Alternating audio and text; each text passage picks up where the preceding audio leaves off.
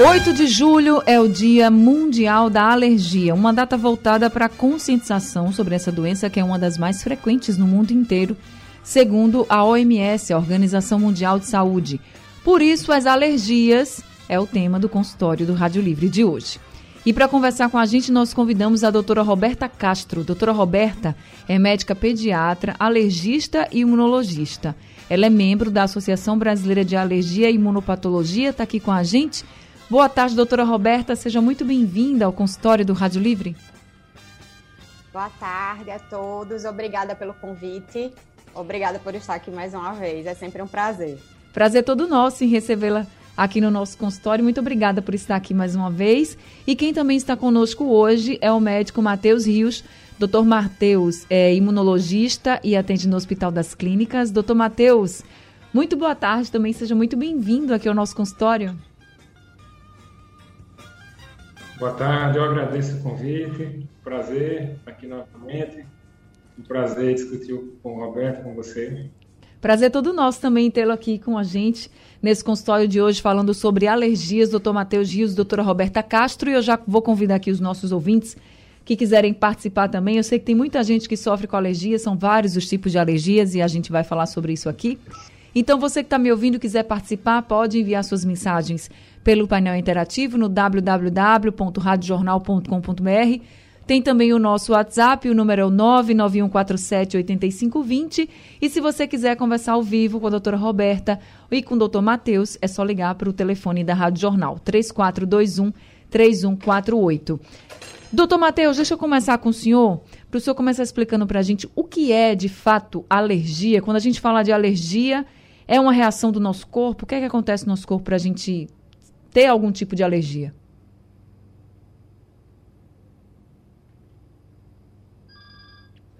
Acho que a gente teve um probleminha com a conexão do Dr. Matheus. Então, deixa eu passar a pergunta para a doutora Roberta. A doutora Roberta está me ouvindo? Agora a gente está ouvindo. É. Ah, agora está escutando. Então, então, vamos lá, doutor Matheus. O que é de fato a alergia? Alergia é um, é um, quadro, uma reação imunológica associada a um é, quadro de hipersensibilidade a alguns alérgenos, algumas substâncias. E aí, dependendo do, do quadro onde, onde esse alérgeno se posiciona, você vai, ser, vai ter as atopias, que são um processo alérgico, a gente também denomina como atopia, nas suas apresentações clínicas. Então, se você tiver uma hipersensibilidade a nível de vias aéreas superiores, a determinados alérgenos associados à via respiratória superior, então você vai ter as rinites. Se você tiver essa hipersensibilidade a nível de vias aéreas inferiores, aí você vai ter a, a, a asma. Se você vai ter essa reação de hipersensibilidade a nível cutâneo, então você vai ter a dermatite atópica. Então, do ponto de vista fisiopatológico, é essa reação de hipersensibilidade a determinados alérgenos e que tem suas mediações do ponto de vista de, de da, da, imunidade, principalmente a um determinado tipo de, de produção de imunoglobulinas, que é onde a gente nos ajuda a identificar quais alérgenos existe esse quadro de hipersensibilidade. Então é uma coisa que já nasce com a pessoa, por exemplo, assim, você já vem, você já nasce com essa hipersensibilidade ou algo que você pode é, adquirir ao longo da vida? Na verdade, existe uma sua conotação genética, né? Existe aquela, aquela uma, uma, a pessoa existe uma, uma, uma, predisposição genética a ter esse quadro de, de atopia. É tanto que pais que têm atop, são atópicos, que têm rinite, que têm asma, eles têm uma prevalência muito grande de ter filhos que também sejam atópicos. Sejam com a apresentação de rinite, seja com a apresentação de asma, com as alergias alimentares, as dermatites atópicas, entre outras. Entendi. O doutora Roberta, o doutor Matheus já falou aqui de alguns tipos, acabou falando de alguns tipos de alergias, né? Por exemplo, alergia respiratória, mas existem outros, outros tipos de alergias. A gente fala muito também de alimentares e a medicamentos também, né? Isso é muito frequente. É, é bem frequente é, principalmente alergia alimentar né, nas crianças, então até 8% das crianças são acometidas por algum tipo de alergia alimentar, né? E a alergia a medicamento também é frequente aqui no, no, no Brasil, principalmente os anti-inflamatórios aqui no Brasil, né? Depois seguido dos antibióticos. Então, são reações é, frequentes, às vezes confundida também com é, reações pseudoalérgicas, que a gente chama, né, quando tem relação com os aditivos alimentares, os conservantes, os corantes, né, que são famosos em causar reação nas crianças. E adultos também podem ter essas reações, né, principalmente com shoyu, que o pessoal gosta muito do, do sushi. Então, é, o shoyu tem bastante conservante, então ele é um, um, um grande campeão de, de causar reações pseudoalérgicas, né? Mas é, isso, essas, essas reações pseudalérgicas elas são aleatórias, então não é sempre que vai consumir que vai ter. Então é bom a gente é, lembrar que as reações alérgicas elas são reprodutíveis, então toda vez que houver contato vai ter sintoma. Mas, por exemplo, a pessoa pode comer alguma vez na vida algo com shoyu e não ter nenhuma reação e só depois de uma outra vez ou sei lá, de várias vezes comendo, em algum momento da vida, eita, tive reação. E a partir dali já ser considerado alérgico a algum aditivo que tem naquele produto, ou até mesmo aquele prato, aquele crustáceo? Ou é já de primeira, assim? Não, a reação alérgica, ela nunca vai, geralmente não vai acontecer no primeiro contato. Ela precisa de um primeiro contato, que a gente chama de sensibilização, e numa reexposição, numa segunda, terceira, quarta, às vezes décima vez que a gente entra em contato, que a gente vai ter uma Travou um pouquinho aqui a conexão com a doutora Roberta. A gente está fazendo esse consultório com os nossos convidados à distância. Doutor Matheus está comigo aqui? Está me ouvindo? Estou escutando. Doutor Matheus, eu vou. Eu vou passar aqui para o Jaziel, ele é nosso ouvinte, está ao telefone, para que ele possa participar do consultório. Enquanto a doutora Roberta a gente é, reconecta com ela. Oi, Jaziel, boa tarde, seja bem-vindo. Boa tarde, Ana. É, a minha pergunta é assim: a pessoa que é asmática, ele está fadado a não poder mais participar da, do, dos alimentos, assim, tipo camarão, essas coisas, ou ele está no medicado, ele pode participar e comer essas coisas que tanto, tanto é bom para quem gosta de comer. E é. assim também, porque o, o camarão, ele é o, o, vilã das alergias, praticamente, porque a gente só se vê falar mais nele, né? Uhum. Oh, mas deixa, deixa eu ver se eu entendi. Uma pessoa asmática, é isso? Isso, uma pessoa asmática se não pode comer camarão? A não comer esses, esses tipos de, de comida, crustáceos, camarão, essas coisas. Ou, ou, sendo medicado, pode comer. Entendi. Doutor Matheus, o senhor pode ajudar o Jaziel? É, na verdade, assim, uma das apresentações de quem tem uma, uma alergia, uma atopia a alimento, onde a pessoa pode desenvolver um quadro de broncoespasmo, que é uma clínica de asma. Então, o paciente que tem uma alergia ao camarão, com, é, relacionado à IgE mediada, que é aquela verdadeiramente alérgica, ele pode desencadear uma reação de urticária, uma reação de asma, então, uma reação sugestiva de asma, um broncoespasmo. Então, nessas situações, a apresentação, uma das apresentações clínicas da reação ao, camarão, ao alimento do camarão foi o broncoespasmo, que é a clínica da asma. Não necessariamente o paciente que é asmático, ele vai ter reação a camarão. Então, assim, de você dizer, paciente é asmático, então você não pode comer camarão. Não. Paciente que paciente asmático, ele tem a sua atopia relacionada à, à via respiratória e pode não ter a, a relação alguma com a, com a, com a alergia ao camarão. Agora, o paciente que tem alergia ao camarão, ele pode vir apresentar uma reação associada com broncoespasmo, que, é, que pode ter semelhança com a, com, a, com a clínica de asma. Entendi. É como se fosse um sintoma, né? Que você. Ali a reação Exatamente. é como se fosse um sintoma, né? O sintoma, a apresentação da alergia pode ser como sintoma um sintoma asmatiforme. Entendi. Agora, com então, relação. Paciente que tem a asma bem controlada e que não tem alergia ao camarão, não tem nenhum tipo de problema de, de, de comer camarão. O doutor Matheus, ele também perguntou assim, por que o camarão? Existem tantas pessoas, né, que dizem assim, ah, eu não posso comer camarão, eu sou alérgico a camarão. E aí tem outras que não são e, e já ficam com medo. Às vezes comem e tem alguma coisa, mas será que agora eu passei a ser alérgico também? Porque tem isso, né? E aí a gente realmente escuta muito, né? O camarão tem um grande potencial alérgico. Isso é verdade, assim. O camarão é realmente um vilão quando a gente fala de alergia. Veja, é porque você depende da faixa etária em que você está. Então, se você está numa faixa etária mais infantil, a prevalência maior de alimentos que a pessoa apresente a, a alergia alimentar é o leite, por exemplo. Hum. Mas e quando você vai pra, indo para uma faixa etária mais para o adulto, então existem algumas substâncias que são mais prevalentes. E aí você vai ter o camarão, vai ter o amendoim, vai ter a, a, as, a, os crustáceos em gerais, o cacau, o chocolate. Então, a, questão, a proteína do camarão, camarão, nos adultos, ele é realmente uma prevalência maior comparada a outras faixas etárias. Então, aí, por isso que existe essa questão do, do eles têm uma proteína alergênica e quando você tem a, a, a, a topia a, ao camarão, você pode existir uma relação com outros crustáceos. Então, por isso que existe essa, essa, essa relação, essa, esse mito né, que se fala.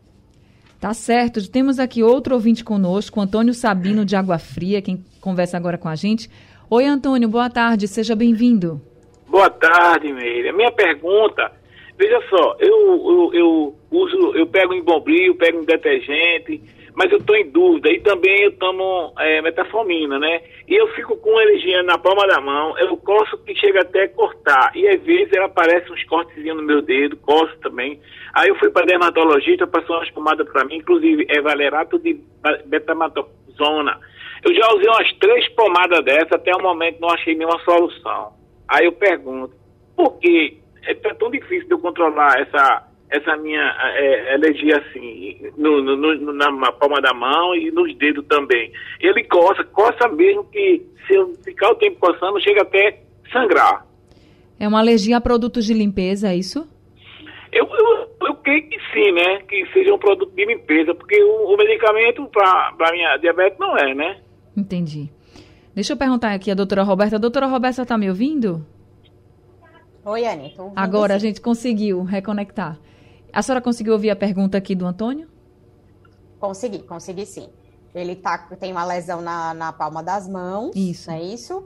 Que não melhora, tá usando a betametasona, já usou três vezes, três, três tubinhos e não melhorou, né? Isso. Então, assim, é, palma da mão, a gente vai pensar numa dermatite de contato, mais por irritante primário e não por alergia.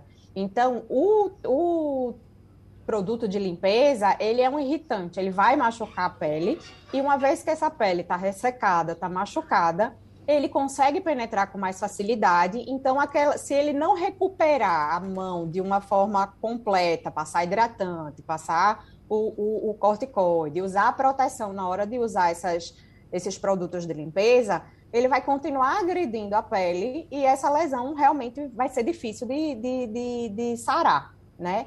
E aí, é, outra questão é lesão na palma da mão. A gente também precisa pensar se não é uma psoríase, que não é uma doença alérgica, parece uma dermatite de contato, né? Mas coça também, descama, né? Então, precisa fazer diagnóstico diferencial. Então, é, será que realmente é uma dermatite de contato por irritante? Será que é uma psoríase? E pode até ser também uma dermatite atópica, que tem alguns pacientes que têm lesão de dermatite na ponta dos dedos, na palma da mão, nos casos mais graves. E aí, é, o tratamento da dermatite atópica, o principal é hidratar. E aí, o produto de limpeza, ele vai agir como um, um, agressor da pele, fazendo com que essa pele resseque e faça com que ela coce, coçando, ferindo. Vai abrir é, é, possibilidade de fazer infecções é, é bacterianas, o que complica mais ainda o quadro. Né? Então, um conselho que, que eu dou para o nosso ouvinte é usar bastante hidratante, usar uma luva de proteção quando for mexer com esses, com esses produtos, para a gente ver se consegue melhorar essas, essas, essas feridas na mão, para a gente ver se consegue fechar.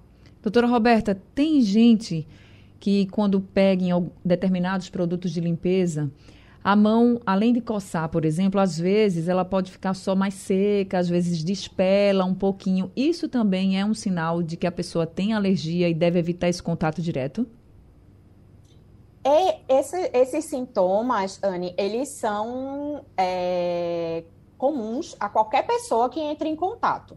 Se a pessoa tem uma pele mais sensível, ela vai apresentar com um contato menor.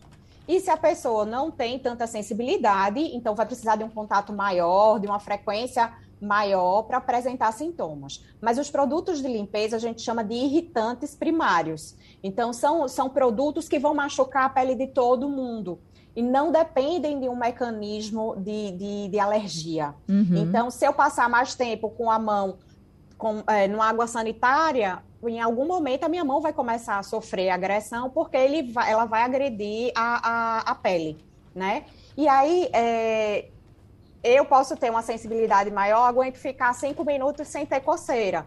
Já você bota lá a mão dá dois minutos já está coçando, né? O Matheus vai, bota a mão, dá dez minutos que começa a coçar. Então, isso daí vai depender de cada pessoa, mas não de um mecanismo alérgico. Então, não, ela não precisa ter alergia para ter esses sintomas com os produtos de limpeza.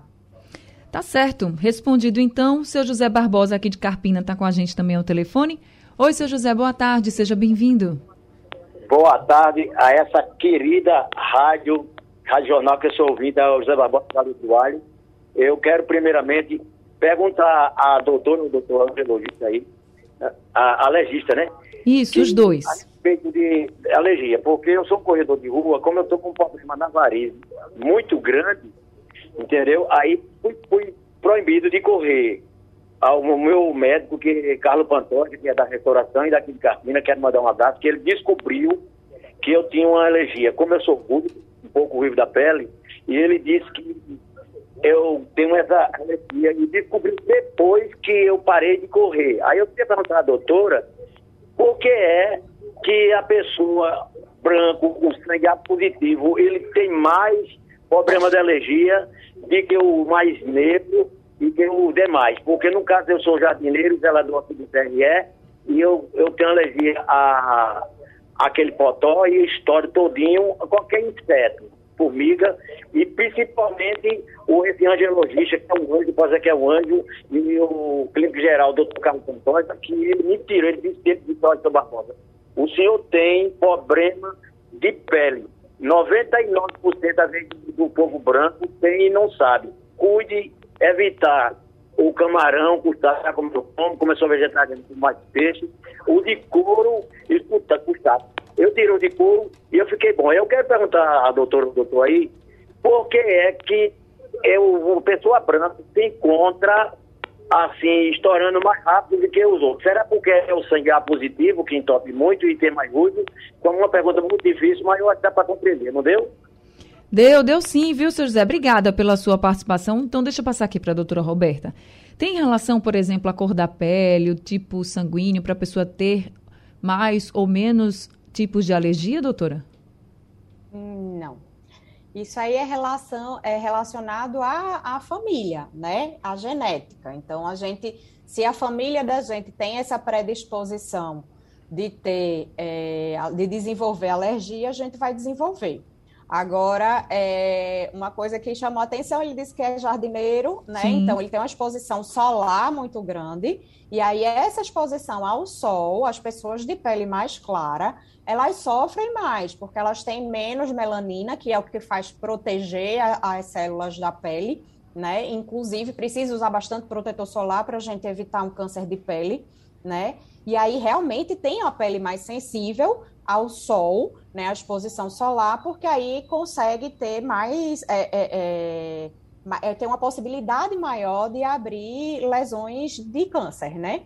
Mas com relação à alergia, tem uma prevalência maior nos caucasianos, que são os brancos, né, do que no, nos negros, nos pardos, no, nos asiáticos, mas é, é, é, predisposição genética, porque a genética da, da, da, do, do, das pessoas que têm a pele mais clara, que a gente chama de caucasiano, né, eles têm uma, uma predisposição genética maior de desenvolver alergia.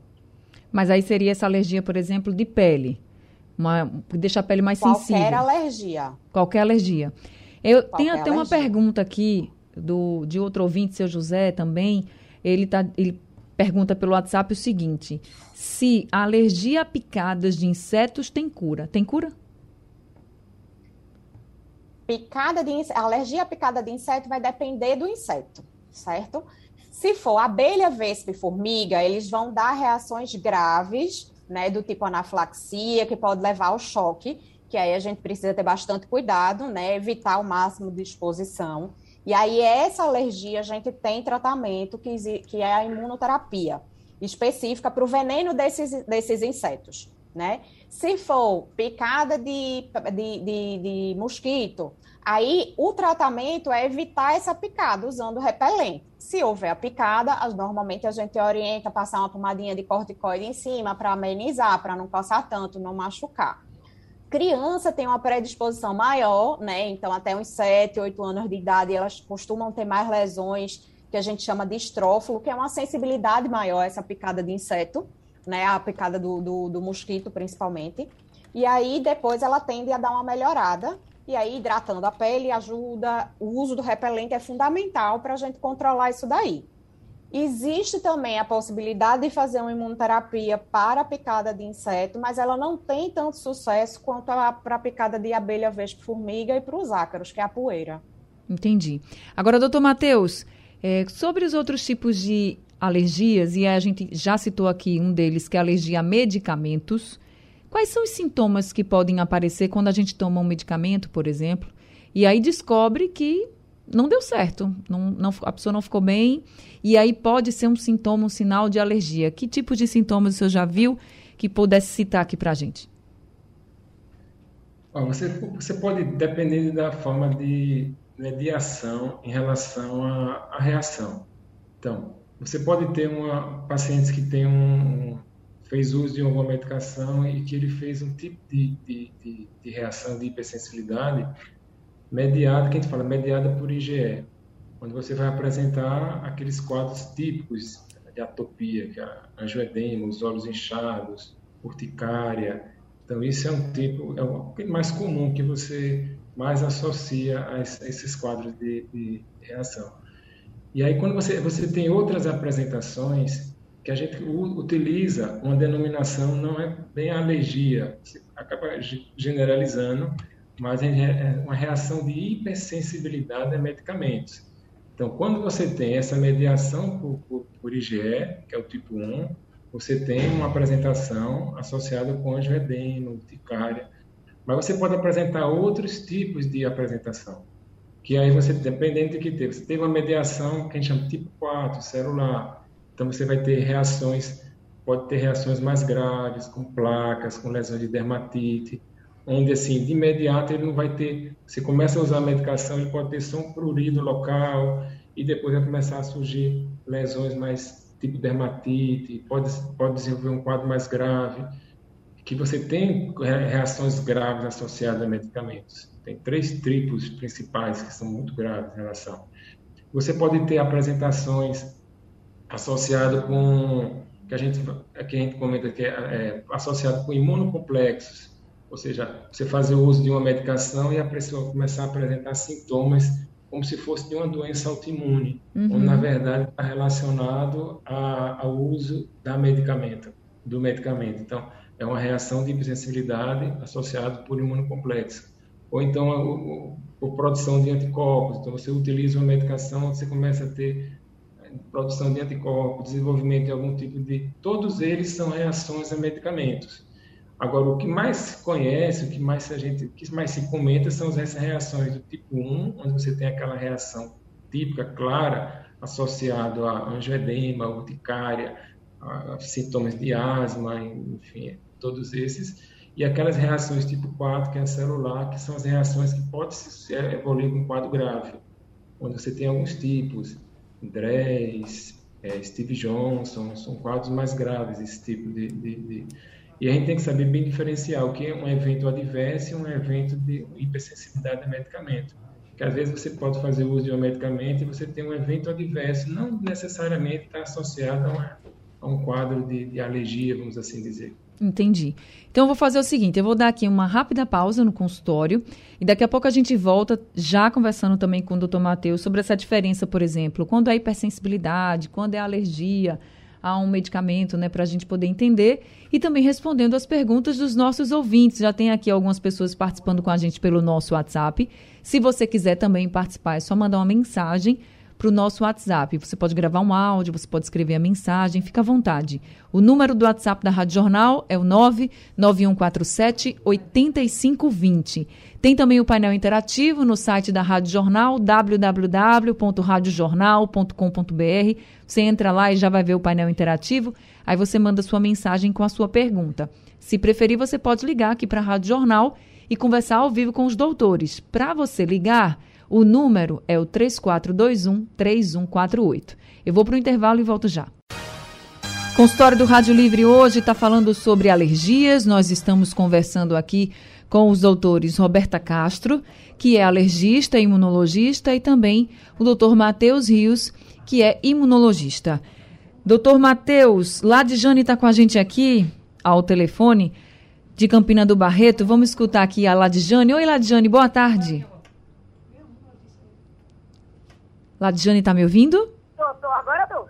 Oi, Ladjane, boa tarde, seja bem-vinda. Eu tenho duas dúvidas a tirar. Eu tenho alergia a camarão, eu não posso nem pensar, eu amo camarão. E eu tenho alergia a dipirona. Se eu tomar dipirona, eu passo mal, a pressão vai-se embora, eu fico toda inchada. Aí eu queria saber assim, como fazer? Porque na maioria dos remédios, quase todos têm aí dipirona em alguma coisa. E como fazer para me livrar desse mal, porque olha, eu amo camarão. Pense em alguém que ama camarão. Mas eu tenho medo de comer porque eu fico sem, sem respirar. Se eu comer, Entendi. eu fico sem respirar. Aí eu queria saber assim, o que é que eu devo fazer para pelo menos voltar a comer, porque, poxa, um negócio tão bom, inclusive comendo direto. E quando come não pode comer. Eu devia ter alergia o que não presta. Só que alergia o que é bom. Eu lhe entendo, viu? Vai ter alergia logo um negócio bom, né, Ladjane? Aí é fogo também. Não, rapaz. Eu tinha que ter alergia ao é, qualquer coisa assim que não presta assim, pá. Mas o camarão, o negócio tão gostoso. Aí eu queria uma dica e queria saber o que tipo de remédio a gente toma que não tem dipirona, porque qualquer coisa que tenha dip, pode ter de um grama, de meio grama, eu passo mal isso, Obrigada mesmo e boa tarde. Obrigada também, viu, pela sua pergunta, sua participação aqui, Ladjane. Então, doutor Matheus, primeiro camarão. Ela gosta de camarão, mas tem alergia. Tem algo que ela possa fazer para poder comer ou voltar a comer um dia? Olha, na verdade, é, ela passa a ter uma, uma, uma hipersensibilidade ao alimento camarão. Tem alguns alimentos, um deles que o mais conhecidos que você que faz parte de uma dieta da infância, que é o leite. Tem pessoas que têm alergia ao leite, em que, é, dado a, a, questão da necessidade do, do valor nutritivo, da, importância de, de, se fazer, você passa, existe um tratamento chamado imunoterapia associado ao, ao, ao tratamento do leite. E aí, então, o paciente passa, tem aquela intolerância, então você vai buscar na imunoterapia uma certa tolerância. E alguns pacientes acabam tolerando. Em algum momento ele pode tolerar aquele alimento que no passado ele não ele tinha esse quadro de alergia. O camarão, se a pessoa tem teve uma reação de hipersensibilidade, a princípio não se faz o tratamento de imunoterapia para o camarão especificamente. Não, não, não, não se tem. Então, se você tem uma reação de hipersensibilidade ao camarão, ou a determinados crustáceos, o ideal é você evitar mesmo. Então, a, tem alguns pacientes que alguns alimentos eles acabam adquirindo uma certa tolerância, mas você alimentar, vou fazer uso de uma medicação para poder comer o camarão, é um risco que você está tendo para Pra, porque você pode apresentar uma reação grave. Entendi. Quando você, você fizer uso. Entendeu? Entendi. Em relação à, medicamento, à dipirona, é, na verdade, o que, a, a hipersensibilidade à dipirona está muito associado à, à, hipersensibilidade. Quando eu falo hipersensibilidade, é aquela reação que está associada a esses quadros, algumas situações de, que a gente descreve como alergia. Então, você tem uma hipersensibilidade à dipirona, muitas vezes a estrutura molecular de uma da molécula da dipirona. E muitas vezes essa estrutura se assemelha a outros anti-inflamatórios. Por isso que a gente, a gente, muitas vezes a gente descreve no nossa, nossa linguagem técnica, você tem uma hipersensibilidade aos AINES, aos anti-inflamatórios, porque eles têm moléculas semelhantes. Então, quem às vezes tem alergia de pirona, também desenvolve essa hipersensibilidade e alergia a outros anti-inflamatórios. Existem alguns tipos de anti-inflamatórios que eles não têm essa, essa, essa é, é, podem não apresentar, mas isso é importante que ele fez, passe pelo colega que faça esse quadro de, de, de reação, para que se faça um teste, é chamado de teste de provocação, para ver se ele pode fazer uso de determinadas medicações, para a pessoa não ter o risco. Então, uma medicação que é muito utilizada, o diclofenaco, medicação para dor. Então, quem tem alergia de pirona está muito associado ao diclofenaco, por exemplo. Aí a pessoa às vezes pensa, ah, eu fiz agora alergia de pirona, agora estou com alergia de diclofenaco, estou com alergia. Aí começa a ter alguns tipos de anti-inflamatórios, mas na verdade ele tem a hipersensibilidade, não aquelas drogas especificamente, mas a molécula que contém, aquela que todas aquelas drogas contêm, entendeu? Eu então, conheço... é importante que passe por um colega para que ele identifique, ó, essa medicação aqui você pode fazer uso.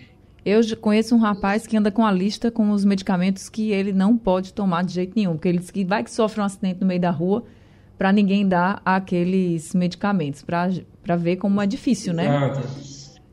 Faz parte do protocolo de quem lida com esse tipo de tratamento, você identificar para facilitar a vida tanto do paciente quanto do colega que vai atender. Agora, doutor, a gente prometeu, vamos responder. Hipersensibilidade e alergia, qual a diferença? Não, a, hipersensibilidade, não, acho que foi evento adverso, não foi? É, porque o senhor fala assim, não, ela, tá, ela teve uma hipersensibilidade, aí outra pessoa diz, não, eu tenho uma alergia. Aí, pra gente entender, ah, assim, quando é uma verdade, hipersensibilidade, a, quando alergia, é alergia... Assim, do ponto de vista técnico, quando a gente fala de alergia, é quando você tem uma reação de hipersensibilidade mediada por um tipo de imunoglobulina chamada imunoglobulina é, IgE.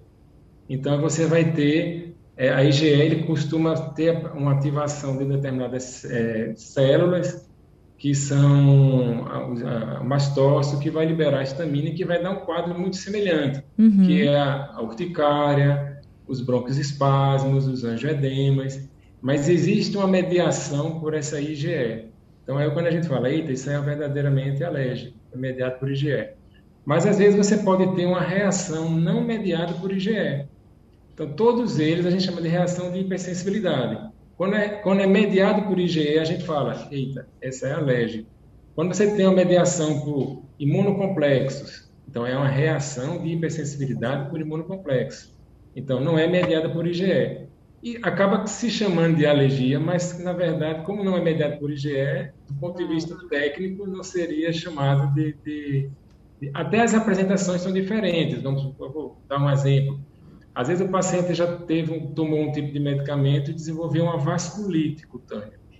Então, a vasculite cutânea, a gente sabe que isso é uma mediação por imunocomplexo, não é por IgE. Entendeu? Entendi. Mas ele acaba dizendo, assim, do ponto de vista mas no popular, né?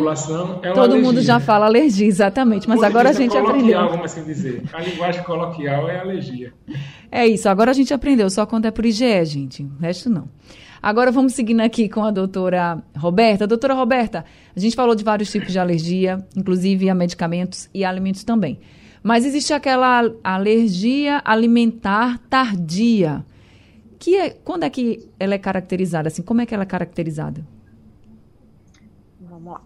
É, alergia alimentar a gente tem três tipos, né?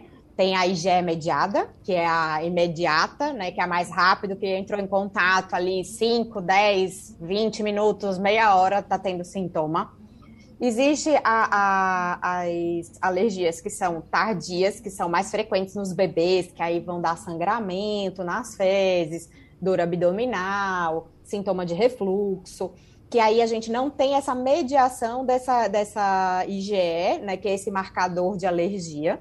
E aí a gente vai ter uma reação por célula, que é uma hipersensibilidade também, né, mas que não é IgE. Então ela demora mais a manifestar. Então, não é na hora que eu entro em contato que eu vou ter o sintoma. Eu entrei em contato, eu vou ter o sintoma ali há várias horas ou dias após esse contato.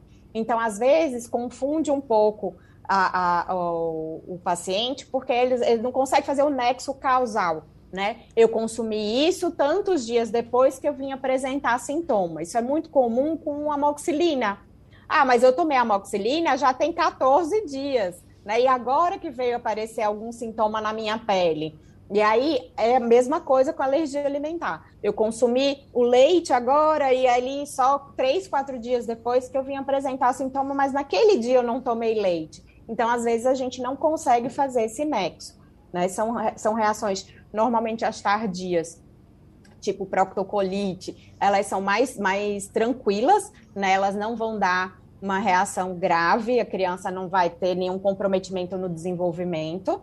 Mas tem as tardias também que são graves, que são tipo FPAs, que a gente chama que é uma enterocolite é, é, causada por proteína alimentar, né? Uma enterocolite alérgica causada por proteína alimentar, que aí ela acontece umas quatro a seis horas depois da gente ter consumido, porque essa proteína precisa ser digerida para poder se tornar alergênica. Então, ela não é tão rápida assim. E a manifestação, a gente não vai ter manifestação de pele, a gente vai ter é, enjoo, vômito, dor abdominal. E geralmente é um vômito que não consegue, a gente não consegue controlar. E aí o paciente vomita, vomita, vomita, vomita até entrar em desidratação. Então, a gente, nesses casos, a gente precisa ir para o hospital, tomar soro, tomar remédio para controlar o vômito, né? E aí não é uma, uma reação imediata, é uma, é uma reação que leva horas para acontecer. Por isso que a gente chama de tardia e pode acontecer de repetição, assim, e aí fica maltratando o nosso organismo, porque às vezes, é, como a senhora está colocando, é, é, silenciosa, né? Isso. É, ela, ela, ela, a alergia ela vai ser reprodutível, então sempre que tiver contato vai ter sintoma, né? Se uma criança, se um bebê tem alergia ao leite e faz sangramento nas fezes, sempre que houver esse contato, mesmo via leite materno, se a mãe não faz dieta de exclusão, esse bebê entrou em contato com essa proteína, ali alguns dias ele vai sangrar. E aí a mãe não vai saber se ela teve contato com alguma coisa ou não. E no caso do FPAS, sempre que tiver contato com aquela proteína que causou, normalmente é uma proteína única, não são múltiplas proteínas, né? Então, aquele único alimento, geralmente, a gente repete o sintoma, aí começa a, a fazer o nexo da reação, né? Eu comi um peixe, quando eu comi peixe, quatro horas depois eu comecei a passar mal né? Aí precisei para o hospital, tomei soro, e aí dois meses depois eu comi aquele peixe de novo, e aí eu tive o mesmo sintoma. Então o paciente sempre pega, é, é, consegue identificar o alimento que está fazendo mal, porque ela é reprodutível, não é hora consome tem, hora consome não tem. Entendi. Gente, eu vou precisar para mais um intervalo, mas a gente volta rapidinho. Livre para informação, música, serviço. Rádio Livre para você. 3 e 51 O consultório do Rádio Livre. Faça a sua consulta pelo telefone 3421 3148. Na internet www.radiojornal.com.br Consultório do Rádio Livre falando sobre alergias. Estamos conversando aqui com o Dr. Matheus Rios, que é imunologista, e com a doutora Roberta Castro, que é alergista e imunologista também. Doutora Roberta, tem como a gente prevenir a alergia? Essa é uma pergunta difícil de responder, né? Mas, assim, é, o que a gente sempre comenta é leite materno, né, amamentar exclusivamente até os seis meses é importante, se conseguir manter a amamentação até os dois anos de idade. É, o parto normal ele é melhor, facilita a, a, a gente ter uma, uma flora da pele, uma flora intestinal né, mais adequada, que é, é uma, de certa forma mais protetiva do que, do que, do que agressiva. E aí, é, hidratar a pele, beber bastante água. Isso aí é o que todo mundo precisa fazer, né? Para a gente ter uma boa imunidade e prevenir alergia. Olha, a gente recebeu aqui uma pergunta do Marcelo Henrique. Ele está dizendo que a filha dele, de cinco meses, foi diagnosticada com dermatite atópica, né? Que é um tipo de alergia também. E ela disse assim, ó, foi passado para ela vitamina D. E pergunta se é realmente isso que ela deve fazer. Olha, é, dermatite atópica é a dermatite mais comum dos bebês, né? 40% dos bebês vão ter é, algum grau de dermatite atópica, uns mais graves, outros mais leves. O tratamento principal de dermatite atópica é usar hidratante, é hidratar bastante a pele. A vitamina D, ela ajuda, mas nessa idade, normalmente ela é preconizada né, para ajudar no crescimento e desenvolvimento, porque é a vitamina D que vai ajudar a fixar o cálcio nos ossos. Então, se a criança tem uma vitamina D adequada, ela vai ter um crescimento e um desenvolvimento adequado. Então, eu acredito que essa vitamina D que foi prescrita, né, não tem relação com a dermatite atópica, e sim porque faz parte da, da, da, da do protocolo né, da, da pediatria né? Se, principalmente se não faz aleitamento materno. Aí tem que fazer suplementação mesmo. Tá certo. Doutor Matheus, a Lucy perguntou aqui se carne de porco também pode causar alguma reação de hipersensibilidade, de alergia. Porque ela diz que toda vez que come, as pernas, por exemplo, ficam bem vermelhas, como se ela tivesse com erisipela. É, assim, qualquer substância dependendo de, de, alguma, de alguma coisa que for preparada, pode, pode, a pessoa pode ter apresentar algum quadro de. Agora, não necessariamente a carne de porco especificamente, se foi desenvolver, tem que ver o histórico da, do caso para poder ter definido se foi uma reação de hipersensibilidade ou não. Assim fica bem difícil, né? Para ver se essa reação, se essa reação que teve na perna é característica, se não é. Agora a pergunta da Edilene ela diz assim que muitas vezes ela dorme quando acorda no sofá de casa. Ela acorda se coçando. Aí ela pergunta assim: será que tem ácaro? Porque eu limpo sempre o sofá. O que, é que o senhor acha?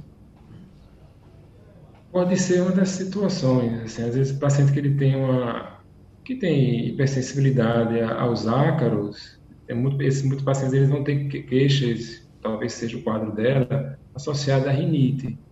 E aí, se por algum motivo no sofá tiver ácaro e existir uma, uma escoriação ali, pode até desenvolver urticária ali nela. Então, pode ter, pode existir essa possibilidade.